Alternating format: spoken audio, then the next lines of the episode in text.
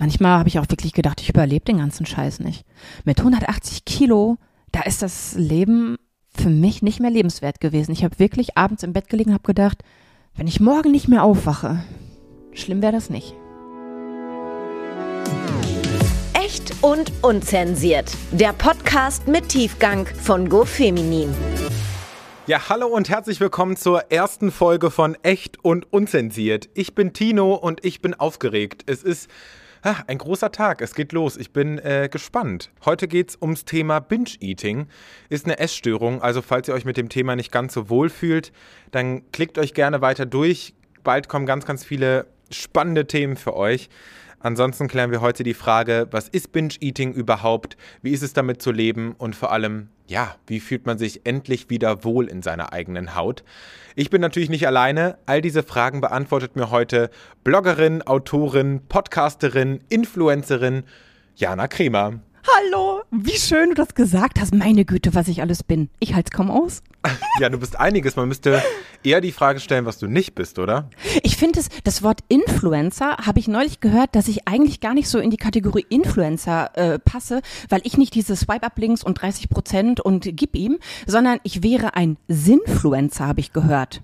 Das war eine schöne Bezeichnung. Es, es, klingt irgendwie gut, ne? Aber in einigen Pressetexten über mich, da steht Influencer, aber mit Z und A. Ich bin eine Grippewelle. Ja, du, immerhin keine Corona-Welle, ne? ja, das wär's noch. Ja, abgesehen von Corona jetzt, Jana, wie geht's, wie steht's, wie, wie geht's dir heute? Äh, sehr gut. Also wirklich, mir geht's sehr, sehr gut. Wir haben schönes Wetter. Ich habe die letzten Tage sehr viel ähm, am Rechner verbracht, was ich ja total liebe. Ich, ich, ich, ich liebe die Arbeit am Computer, wenn er denn funktioniert und nicht gerade damit beschäftigt ist, Updates zu machen. Wie, wie vor dieser Podcast-Folge, muss man dazu sagen. Ohne Scheiß. Diese Podcast-Aufnahme hat definitiv meinen Rechner auf den neuesten Stand gebracht. Ich bin euch dankbar. Ich glaube, bei mir sind alle Sicherheitslöcher behoben. Also es kann nichts mehr passieren. Ja, erstmal schön 20 Minuten ein Update gemacht. Ja, aber ich finde, wir haben gut gequatscht. Ich finde, das ist einfach sehr, sehr schön, wenn man schon vorher Spaß hat. Das freut mich dann immer besonders. Voll. Ich freue mich auf jeden Fall riesig, dass du dir heute Zeit nimmst, um mit mir über deine Geschichte zu quatschen. Total ich find, gerne. Diese Folge mit dir ist ein absolutes Muss, weil wir dich schon seit einigen Jahren begleiten mhm. und ja, absoluter No-Brainer und die, die perfekte Edition zu unserer bisherigen Zusammenarbeit. Oh, ähm, bevor wir in das Thema so richtig einsteigen, sollten wir vorher vielleicht erstmal klären, was Binge-Eating überhaupt ist. Denn ich bin mir sicher, dass einige ZuhörerInnen sich darunter nicht unbedingt was vorstellen können. Mhm. Wie würdest du denn Leuten die Essstörung erklären, die von Binge-Eating noch nie was gehört haben? Also es ist ja so, man, man kennt so die, ich sag mal, typischen Essstörungen, die ja auch immer wieder durch die Medien gegangen sind. Also Bulimie ist, wenn du ganz, ganz viel isst und dich danach übergibst. Oder es gibt auch Sportbulimie, wenn du ganz, ganz viel isst und einfach dann sehr massiv Sport betreibst, um die Kalorien wieder zu verbrennen, über das gesunde Maß hinaus. Und es gibt Magersucht, da möchtest du einfach, ja, immer, immer weniger zu dir nehmen und dich am Ende einfach ja, auflösen.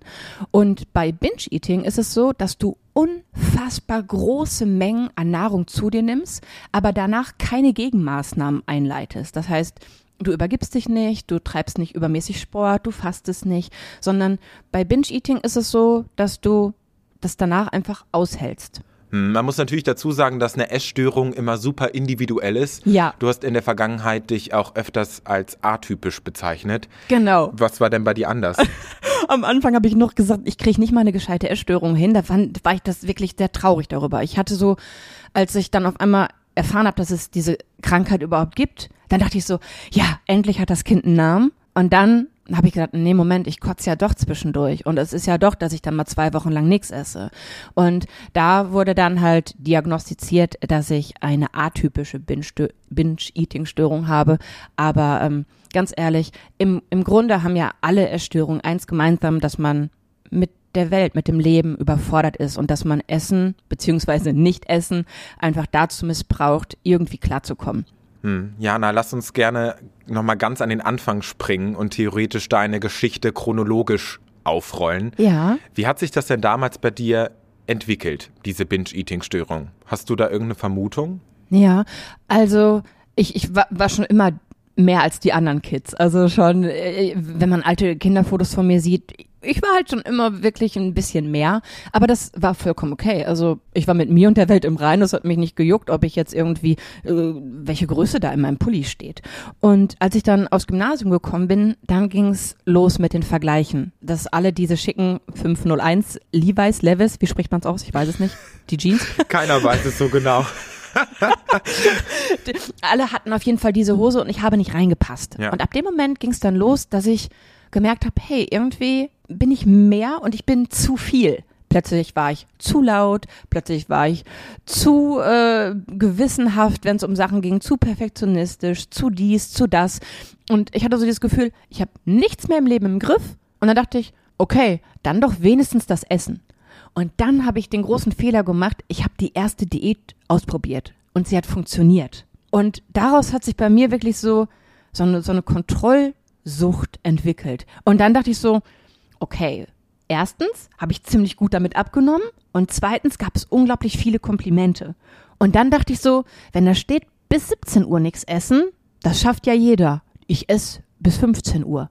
Und dann habe ich das immer weiter quasi verstärkt und jede dieser Diäten, die von 100% Zwang und Druck und Disziplin kontrolliert war, endete in dem Moment, dass ich dann dachte, okay, Geburtstagsparty, man kennt dann diese Sprüche, hey, ich habe deinen Lieblingskuchen da, möchtest du ein Stück? Und man versucht sich so davor zu drücken. Und dann wird man aber doch irgendwie überredet, weil man da nicht unhöflich sein möchte. Und dann kommt halt immer so dieser, ja, diese, diese die gesellschaftliche Erwartung, dass wenn man am Tisch sitzt, dass man dann auch ein Stück Kuchen isst.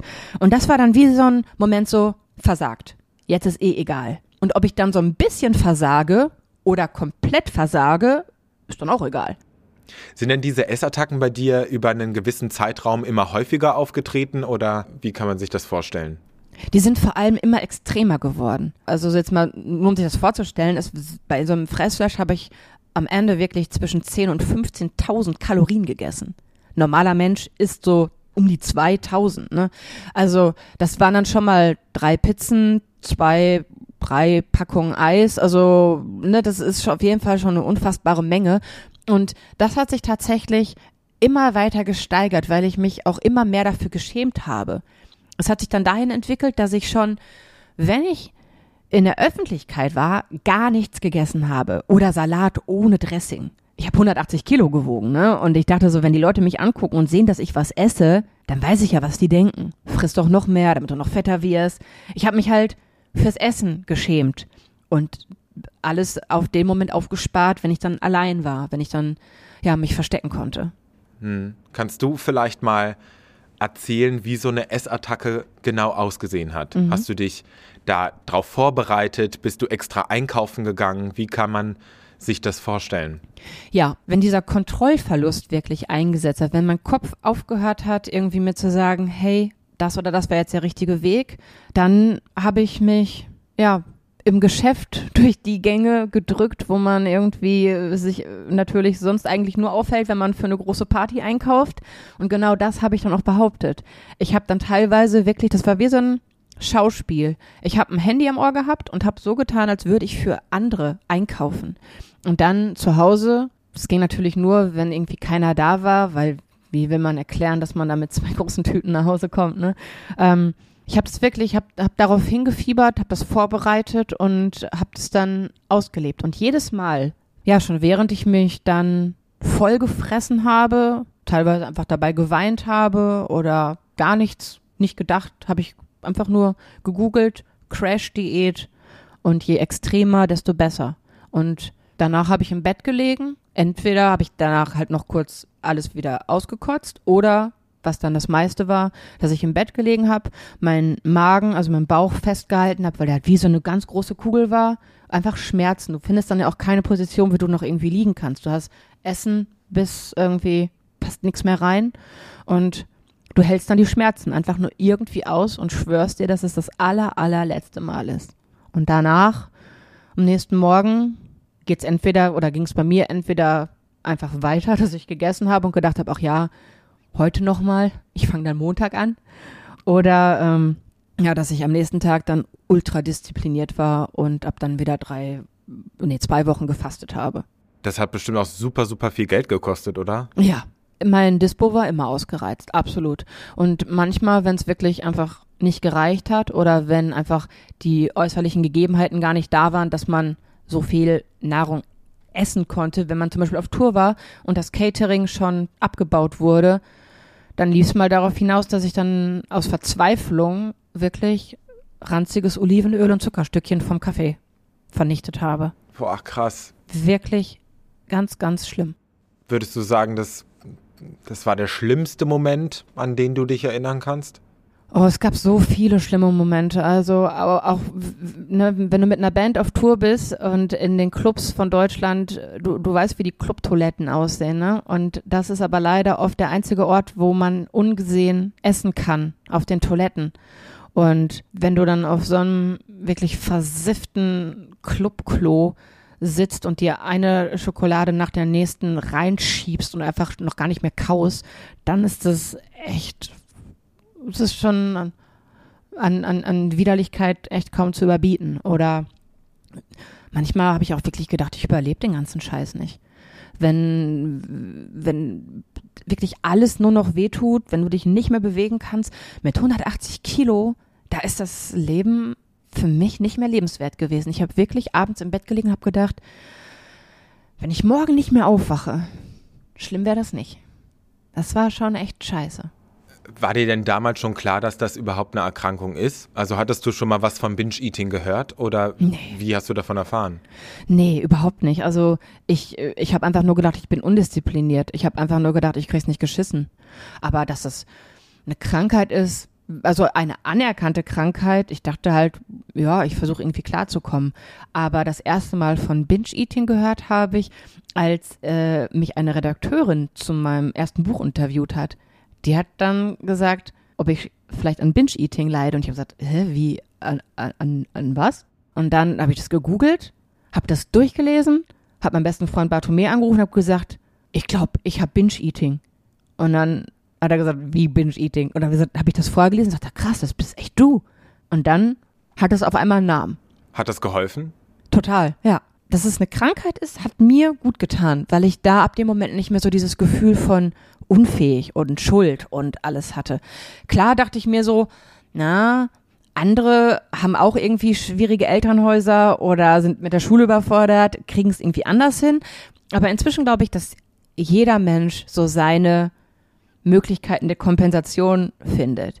Die einen zocken wie die Weltmeister, die nächsten nehmen Drogen, die nächsten kotzen, die nächsten hungern, die nächsten fressen wieder, die nächsten schminken sich bis zur Unkenntlichkeit. Das ist ja auch Inzwischen weiß ich, dass ich mit diesem Gefühl der Überforderung nicht allein bin und dass es auch okay ist, mal nicht okay zu sein. Wir müssen nicht irgendwie alle den ganzen Tag quietschend über die Wiese rennen und das Leben muss nicht immer schön sein und wir müssen nicht immer das, äh, das höchste, das, irgendwie das beste Ich sein, was wir werden können. Also wir müssen einfach mal aufhören, das Leben so anstrengend zu machen, sondern einfach mal sein. Einfach mal, ist auch okay.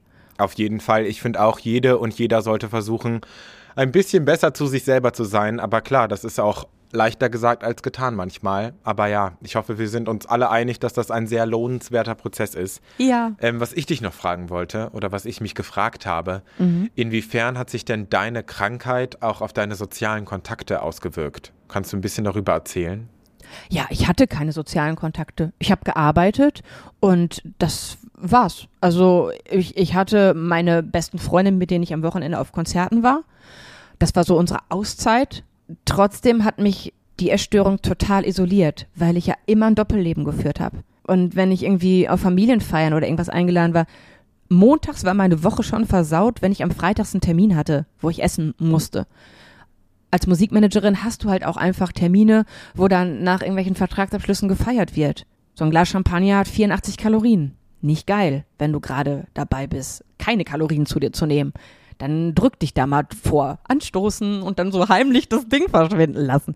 Es ist halt schon wirklich ein Doppelleben und ähm, mich hat es unglaublich gestresst, weil ich mich umgeben von Menschen unfassbar allein gefühlt habe, weil es konnte ja auch niemand wissen, wie es in mir aussieht. Es hat ja auch niemand gewusst, was mit mir los ist, weil ich es nicht wollte.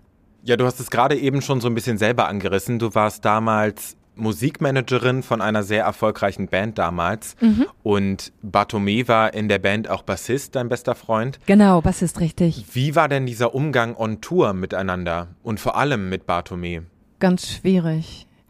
Ja, ich war die beschissenste beste Freundin, die man so sein kann. Auf Tour mit einer Band im Nightliner mit einer Essstörung ist echt scheiße. Du hast halt keine Möglichkeit irgendwie das auszuleben, sondern du hast immer so ganz ganz kurze Timeslots und ähm, dieser innere Druck, den ich sonst beim Essen irgendwie loswerden konnte oder beim Nichtessen, ähm, der, der musste dann anders raus und der hat's abgekriegt. Wenn ich mir heute überlege, dann schäme ich mich dafür, wie ich so grausam sein konnte, wie ich mit ihm umgehen konnte und ich bin, ich bin unfassbar dankbar, dass er geblieben ist. Ja, irgendwann gab es ja den Moment, in dem du gemerkt hast, so, boah, ich kann nicht mehr und hast dich ihm anvertraut. Ja, ich hatte Angst, ihn zu verlieren. Ich hatte Angst, ihn zu verlieren, weil wenn man wirklich die ganze Zeit mit jemandem so mies umgeht, wie ich es getan habe, und der andere anfängt an sich zu zweifeln, Bartu wurde immer trauriger.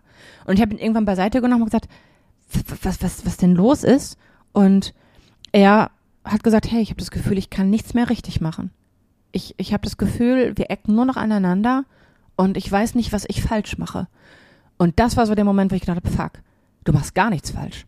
Und da hatte ich dann keine andere Wahl. Ich musste es ihm aufschreiben. Ich musste ihm erzählen, was, was in mir für einen Sturm tobt, den ich nicht ertragen kann und dass ich manchmal ein Ventil brauche und dass das nie gegen ihn geht. Und ähm, da musste ich, ich, ich äh, hatte keine andere Wahl. Wie, wie war es denn das erste Mal auch so krass offen über dieses Thema zu sprechen mit ihm? irre. Es war total irre. Auf einmal, vor allem, das, das, das Verrückte an der ganzen Sache war, er hat dem Ganzen nicht diese Dramatik und diese Schwere gegeben, die ich so erwartet habe. Ich war so erst so, so, Hä, Moment, äh, so easy peasy ist es jetzt alles nicht. Aber es tat mir so gut, dass er so, er hat so ein schweres Thema so leicht genommen. Zumindest hat sich's für mich so angefühlt. Er hat immer mich versucht, so stark zu machen, dass ich mich selbst rette. Also er ist immer so Hilfe zur Selbsthilfe und das fand ich am Anfang scheiße. Ich dachte so, okay, jetzt weißt du's, rette mich. und das gilt halt nicht, ne? Man wünscht sich dann so, los, sei der Retter auf dem, auf dem weißen Schwert oder von mir aus auch schwarzen Rappen, egal. Aber sei der Retter. Und das darf man dann auch nicht verwechseln, dass Freunde und Familie eben Freunde und Familie, aber keine Therapeuten sind. Am Anfang haben wir noch so gedacht, wir kriegen es alleine hin. Ja, auf deine weiteren Schritte will ich gleich auf jeden Fall auch noch eingehen, aber erstmal will ich gerne über deinen Schritt in die Öffentlichkeit sprechen, weil 2015 bist du erstmals ganz öffentlich mit deiner Essstörung umgegangen. Ja. Im Musikvideo von Bartomes Song Unvergleichlich hast du deine Essstörung ganz offen gezeigt und du hast auch dein erstes Buch veröffentlicht, Das Ja. Mädchen aus der ersten Reihe, ein fiktiver Roman, der aber auf deiner Geschichte beruht. Wie war es denn für dich und was hat dich dazu bewegt, den Schritt in die Öffentlichkeit zu wagen? ich hatte irgendwann dieses Gefühl, dass wenn es mir so gut tut und wenn es auch Bartome so gut tut, das zu lesen, er gesagt, hey, ich verstehe das. Vorher waren so viele Fragezeichen in meinem Kopf. Bevor ich deine Geschichte gelesen habe, habe ich so oft Fehler bei mir gesucht und jetzt, wo ich das gelesen habe, weiß ich, ich hätte es gar nicht richtig machen können. Und mir hat's geholfen, dir hat's geholfen, vielleicht hilft's auch anderen. Und äh, ja, da haben, haben wir uns dann wirklich entschieden, damit rauszugehen und auch mit dem Musikvideo. Er hat mir als Antwort auf meine schriftliche Offenbarung wirklich in seiner Sprache geantwortet. In der Musik in, hat auch gesagt, das ist, wenn deine Ohren mal wieder für meine Worte taub sind, denn ich bin sehr gut darin, Dinge auszublenden, wenn ich sie nicht hören will. Und ähm, er sagt, bei Musik hörst du zu. Und als ich das gehört habe, habe ich so Bilder gehabt und habe gesagt, lass uns das doch einfach zeigen, wie es wirklich ist. Lass uns schonungslos ehrlich sein. Und ähm, dann hat er tausend Gründe gefunden, warum äh, ich mich nicht hätte selber spielen sollen, sondern Schauspielerin und alles Mögliche. Und äh, ich habe das aber dann ja alles wegdiskutiert und ich jetzt im Nachhinein weiß ich, dass er mich beschützen wollte ähm, vom, vom Netz, denn es ist natürlich auch irgendwie ja nicht so ohne sich da halbnackt in Unterwäsche kotzenderweise zu zeigen bei einem Fressflash und danach, wie man sich übergibt. Aber wir haben uns dazu entschieden, wirklich auch ganz, ganz ehrlich zu sein und es nicht zu beschönigen, weil an der Erstörung ist nichts schön. Und der Körper ist auch einfach von der Erstörung gezeichnet. Und deswegen bin ich total dankbar, dass wir das genau so gemacht haben. Ja, ich finde auch, du hast absolut nichts zu bereuen. Ich finde Danke. auch, man sollte sich nochmal klar machen oder ich will an dieser Stelle nochmal sagen, dass Binge-Eating ja als die verbreitetste Essstörung gilt. Mhm. Also rund zwei Prozent der Bevölkerung sind davon betroffen. Es Ja. ist also super, super wichtig, darüber Ja. offen zu sprechen. Finde ich auch. Also ich bin auch so dankbar, dass es inzwischen so, so oft gemacht wird. Also als wir angefangen haben, darüber zu sprechen und auch gehofft haben, irgendwie äh, Reaktionen zu bekommen und Redaktion dafür gewinnen zu können, über das Thema zu berichten, ähm, war so der, der Tenor, ja, also Magersucht und Bulimie ist ja wenigstens noch sexy. Boah, Und da dachte ich so, Alter. ist das gerade äh, wirklich in einem Satz gefallen? Essstörung und sexy? Und das war so der Moment, wo wir uns gedacht haben, okay, jetzt erst recht. Ja, boah, ich finde es so krass, dass Leute sowas gesagt haben. Es Ja. ist. Ah, aber auf jeden Fall die richtige Einstellung, jetzt erst recht. Und ich hoffe, dass wir mit dieser Podcast-Folge auch dazu beitragen können, dass Leute endlich umdenken. Ja. So heftig. Naja, wie auch immer. Ähm, Jana, ich bin während der Recherche auch auf deinen YouTube-Kanal gestoßen. Oh ja. Und da hast du in einem Video gesagt, dass du ja eine Zeit lang gar nicht gesund werden wolltest. Ja. Kannst du vielleicht kurz erzählen, warum das so war? Ja, ich, ich habe tatsächlich eine Zeit lang mich so sehr an die Essstörung geklammert, weil ich dachte, sie ist alles, was ich bin. Und auch alles, worauf mich andere Menschen angesprochen haben, war Essstörung. Und dann habe ich angefangen, mir darüber Gedanken zu machen, okay, wenn die Essstörung weg ist, wer bin denn dann noch ich? Und das war auch der Moment, ich habe 100 Kilo abgenommen. Ich war auf einmal ganz nah an meinem Traumgewicht, sag ich mal, und ganz nah an meinem, was ich mir so für mein optisches gewünscht habe. Klar, das ist alles wabbelig und schwabbelig, aber das ist auch okay. Aber das wird auch nie wieder fest. aber das ist halt so dieses Ding gewesen, dass ich, obwohl ich eigentlich fertig war, nicht glücklich war. Und da war ich so enttäuscht. Ich dachte, Mann, jetzt habe ich schon so viel abgenommen und trotzdem bin ich nicht glücklich. Was für Scheiße, wie kann das denn sein? Ja, du hast dir ja auch super spät erst professionelle Hilfe geholt. Ja. Woran lag das denn? Hattest du Angst vor Therapie? Hattest du falsche Vorstellungen davon? Oder Ich habe gedacht, ich habe es nicht verdient, vor allem. Das war so das Hauptding. Ich dachte so, anderen geht's so viel schlechter als mir. Aber da hat mir ein Mädel geholfen. Und zwar hatten wir eine Konzertlesung, Bartome und ich waren in einem Therapiezentrum für Essgestörte und haben dort unsere Konzertlesung aufgeführt und alles war toll, alle waren begeistert und ich war total glücklich und stolz. Und hinterher, wie es halt so Mädels sind, wir sind alle gemeinsam aufs Klo gegangen und nach diesen typischen Erstgesprächen, aber ein bisschen verliebt bist du doch in deinen besten Freund, ne, was Mädels dann halt so fragen auf dem Klo, ne, worüber man dann spricht. Ähm, als die Fragen dann alle geklärt waren, war dann ein Mädel, die stand so am Fenster, hat mich so skeptisch angeguckt und ich dachte, haben wir ein Problem miteinander? Warum guckt sie mich denn so an? Und dann sagte sie, ja, ich finde es schon geil, was du hier gemacht hast, aber ich finde es schade, dass du so feige bist. Und da dachte ich mir, Moment, ich habe hier 90 Minuten aus meinem Buch vorgelesen. Ich habe erzählt, wie mein Körper nackt aussieht. Ich habe erzählt, wie ich beim Fressen und beim Kotzen aussehe. Und du sagst mir, ich bin feige? Und sagt sie, ja, du holst dir keine Hilfe. Und dann dachte ich so, Moment, wie was, wie feige, Hilfe. Sagt sie, ja, du bist nicht bereit, dir wirklich helfen zu lassen und das ist ganz schön schade. Und da habe ich dann gedacht, okay, das lasse ich mir nicht sagen, dass ich feige bin. Und dann habe ich mit Bato gesprochen und gesagt, ey, ich äh, glaube, das ist jetzt mal ein guter nächster Step. Und er war so dankbar, gesagt, ja, endlich, endlich, ne, ist, endlich bin ich nicht mehr alleine damit. Und dann bin ich zu meinem Psychodoc gegangen und der war ein bisschen äh, enttäuscht, möchte ich fast sagen. Er hat gesagt, das ist krass, du bist schon verdammt weit. Also dein bester Freund hat einen verdammt guten Job gemacht und die vielen Interviewpartner auch. Denn er hat gesagt, dass ich so viele Interviews und so reflektiert bin. Er sagt, er findet es krass, dass ich so selbstkritisch und so ehrlich bin. Er hat da auch ein bisschen Sorge gehabt, äh, ob mir diese Interviews so gut tun. Und ich habe ihm aber gesagt, dass ich glaube, dass man dieser Essstörung und den ganzen Essstörungen und den ganzen Dingen, die uns Menschen so belasten, nur mit Ehrlichkeit und wirklich schonungsloser Ehrlichkeit begegnen kann und dass ich auch nicht jetzt irgendwie mich in die Öffentlichkeit stelle, um irgendwie einem Bild zu entsprechen. Voll gut. Gute Einstellung. Total, ja. Wie stehst du denn heute zu Essen? Also hat sich das verändert? Wie, wie sieht es da aus? Das kommt drauf an. Also an manchen Tagen würde ich sagen, haben wir eine sehr gute Beziehung, aber an den Tagen, wo es einfach total stressig ist, wo ich das Gefühl habe, diese, dass diese komische Zeit, in der wir gerade leben, nie vorbeigeht und ich von der Welt überfordert bin, da merke ich, dass ich dann anfange, drüber nachzudenken, wie denn die Kaloriendichte von dem Brokkoli ist. Und wenn dieser Gedanke kommt, dann merke ich, okay, Krämer, jetzt ist der Moment gekommen, zu, aufzupassen und zu gucken, was in deinem Leben gerade nicht stimmt. Denn je unaufgeräumter ich im Innern bin, desto mehr brauche ich äußere Struktur. Und je lockerer ich bin und des, je glücklicher und alles ist super, desto mehr kann das alles fließen. Und da ist dann auch Essen überhaupt kein Thema. Dann ist Essen purer Genuss und dann ist es auch völlig egal, ob die Pizza irgendwie um 22 Uhr im Ofen landet oder ob es morgens einen Joghurt mit irgendwie Früchten gibt. Dann ist alles fein und dann esse ich auch, ich habe inzwischen wieder Hunger, hatte ich eine ganze Zeit lang gar nicht. Ich kannte gar keinen Hunger und keinen Satt. Ah, das wollte ich auch gerade ansprechen. Ich, ich kenne ich kenn das Gefühl von Hunger und Satt wieder. Hätte ich nie gedacht. Voll gut. Ich wollte nämlich Voll auch gut. fragen, dass du in einem älteren Video mal gesagt hast, dass du es nicht mehr fühlst. Also so ein Sättigungsgefühl. Ja. Und jetzt hast du es wieder. Ja, ist wieder da. Aber trotzdem ignoriere ich es manchmal. manchmal braucht man das einfach. Manchmal braucht man einfach eine Pizza und dann muss das Eis hinterher auch sein und da muss auch das zweite Magnum sein. Es ist einfach so. Und es ist auch okay.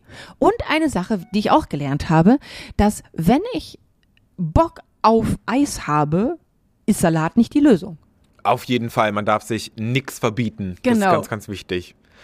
Ähm, ich habe vorhin ja schon dein erstes Buch angesprochen. Das Genau. war ja ein fiktiver Roman, der auf deiner Geschichte beruht. Mhm. Und 2020 hast du dann dein zweites Buch rausgebracht. Ja. Unvergleichlich du, wie du deine beste Freundin wirst. Das ist äh, eine Art Selbsthilfebuch, das jungen Mädels und Frauen dabei helfen soll, ja, sich selbst lieben zu lernen. Genau. Und ich habe mich gefragt, in dem Buchtitel schreibst du ja, wie du deine beste Freundin wirst. Mhm. Würdest du sagen, dass vor allem Frauen mit Selbstakzeptanz zu kämpfen haben? Nee, überhaupt nicht. Aber ich bin halt ein Mädchen.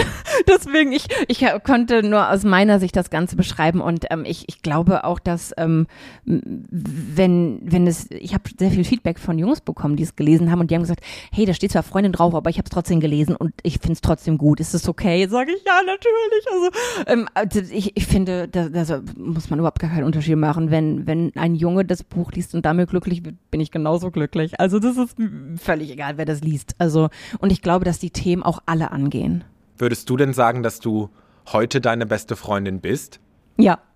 Ja, das bin ich. Also ich bin auch Bartomes beste Freundin, aber ich bin auch meine und das äh, tut nicht nur ihm gut, sondern auch mir. Ja. Das ist, also es ist auf jeden Fall so. Und das Buch, was danach entschieden, erschienen ist, das heißt ja, wie du deine beste Freundin bleibst. Und da geht es eben darum, manchmal sind ja auch andere Menschen das Problem. Ne? Manchmal ist es ja auch gar nicht, dass, dass man selber irgendwie äh, unglücklich wäre, aber andere Menschen bringen einen dazu. Und deswegen das neue Buch, äh, unvergleichlich du, wie du deine beste Freundin bleibst, ist dann so ein Ratgeber, wie man es schafft, trotz anderer Menschen und trotz Internet seine beste Freundin zu bleiben. Oder bester Freund.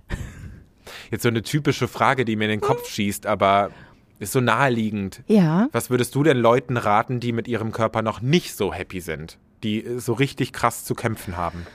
Hört auf, euch zu vergleichen. Das ist der Schlüssel zu allem. Es ist verdammt nochmal egal, wie andere Menschen leben. Wenn man damit aufhört, da in so einen Konkurrenzkampf einzusteigen, der überhaupt nicht existent ist, dann, dann ist alles besser. Voll. Was, was würdest du denn deinem jüngeren Ich raten? Gibt's da irgendwas? Ich würde ich würd mich in den Arm nehmen und würde sagen, alles wird gut, das Leben wird für dich sorgen. Ich, ich, ich würde auch mich selber von nichts abhalten wollen. Wenn ich, das ist tatsächlich eine Frage, die mir ganz häufig gestellt wird, ob ich irgendetwas, wenn ich es in meiner Vergangenheit ändern könnte, ändern würde. Und da kann ich sagen, nein. Weil ich glaube, zum Beispiel auch mein Papa, der hat sein Bestes gegeben. Aber der war auch von der Welt überfordert. Der war Betriebsrat und das war einfach eine ganz, ganz beschissene Zeit für ihn und er konnte der Welt nicht standhalten. Und deswegen er hat jetzt nicht ge gefressen und gekotzt, sondern er hat getrunken. Und deshalb meinte ich auch vorhin, ne, wir haben irgendwie alle so unsere Möglichkeiten, Methoden, mit der Welt klarzukommen. Und ich würde nichts in meinem Leben ändern, weil ich dann nie an dem Punkt wäre, an dem ich heute bin. Und ich glaube wirklich, ich bin nicht nur meine beste Freundin, ich bin auch der glücklichste Mensch, den ich kenne. Und das finde ich schon, das, ja, das, ich, ich würde das nicht hergeben wollen. Mega, mega schön. Hammer. Vielen, vielen Dank für das Gespräch, Jana. Ich habe sehr genossen, mit dir zu quatschen. Ich finde, du bist eine sehr inspirierende Person, eine Oh. ganz, ganz tolle Frau. Danke. Und ja, sag am Ende gerne noch, wo die Leute dich finden können, damit sie dich auch weiter verfolgen können. Man kann mich einfach googeln. Und es gibt eine Homepage, die heißt, wie ich heiße, Jana Kremer. Also mit C und AE. Also C wie Chaos und eigentlich Ä wie Ärger, aber AE. und da findet man alles über meine Bücher, über meine Social Media Kanäle und ähm, über mich. Sehr schön. Und falls ihr noch weitere Folgen dieses Podcasts anhören wollt, dann folgt der ganzen Kiste doch. Mich würde es riesig freuen.